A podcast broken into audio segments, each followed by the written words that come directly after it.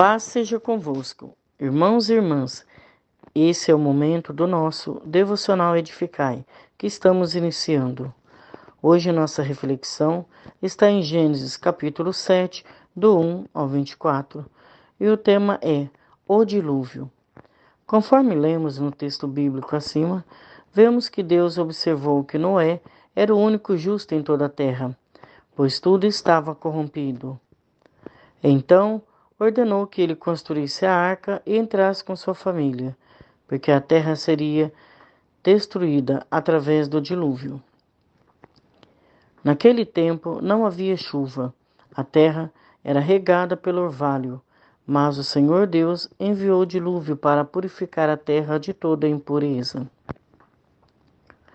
Então ordenou que Noé levasse sete casais de animais puros, macho e fêmea de cada espécie, um casal de animal impuro de cada espécie, também sete casais de aves de cada espécie, macho e fêmea.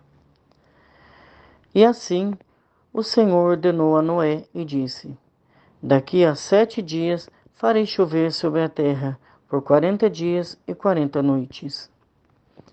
Noé obedeceu, fez tudo o que o Senhor Deus lhe dissera.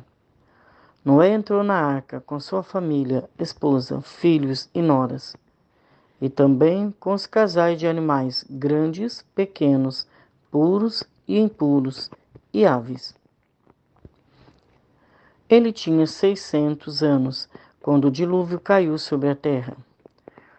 Somente Noé, sua família, sua esposa, seus filhos sem Cã e Jafé, noras e os animais que estavam na arca se salvaram do dilúvio. Como as pessoas não creram nas palavras de Noé, o dilúvio começou. Então os olhos daqueles que ficaram do lado de fora se abriram e ficaram desesperados. Batiam na porta desesperadamente e gritavam para que lhes abrisse a porta, mas infelizmente era tarde demais, pois o Senhor Deus fechou a porta por fora e Noé jamais conseguiria. No verso 16. Então toda a terra foi destruída. Todos os que ficaram do lado de fora, homens, mulheres, animais, tudo. A arca flutuava, as águas perseveravam pois o dilúvio continuou por quarenta dias e quarenta noites. As águas subiram até as montanhas mais altas. Só restaram Noé e sua família, e assim foi. As águas permaneceram na terra por cento e cinquenta dias. Relacionada a essa palavra, vemos em Mateus 24, do 37 ao 39, sobre a volta de Jesus que as pessoas comiam, bebiam e se casavam, ou seja, viviam normalmente até que veio o dilúvio. Aqui Jesus estava dizendo aos seus discípulos sobre os acontecimentos futuros que acontecerão com a sua volta. Como foi nos dias de Noé, assim será a volta do Filho do Homem.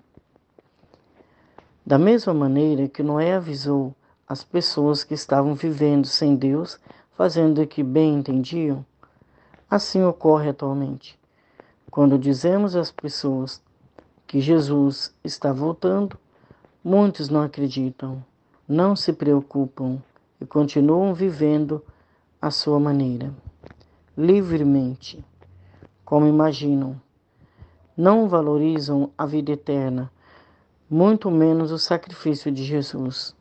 Mas assim como Deus fechou a porta pelo lado de fora, quando Jesus voltar, não haverá mais chance. Amados irmãos e irmãs, que não sejamos negligentes como aqueles que ficaram do lado de fora da arca. Jesus é a nossa arca. Estejamos nele e anunciemos a sua volta a todos quanto pudermos. Ele é o nosso porto seguro. Tenha um ótimo dia. Que Deus abençoe. Pastora Fátima Oliveira Neves, e aqui sede Hortolândia, São Paulo.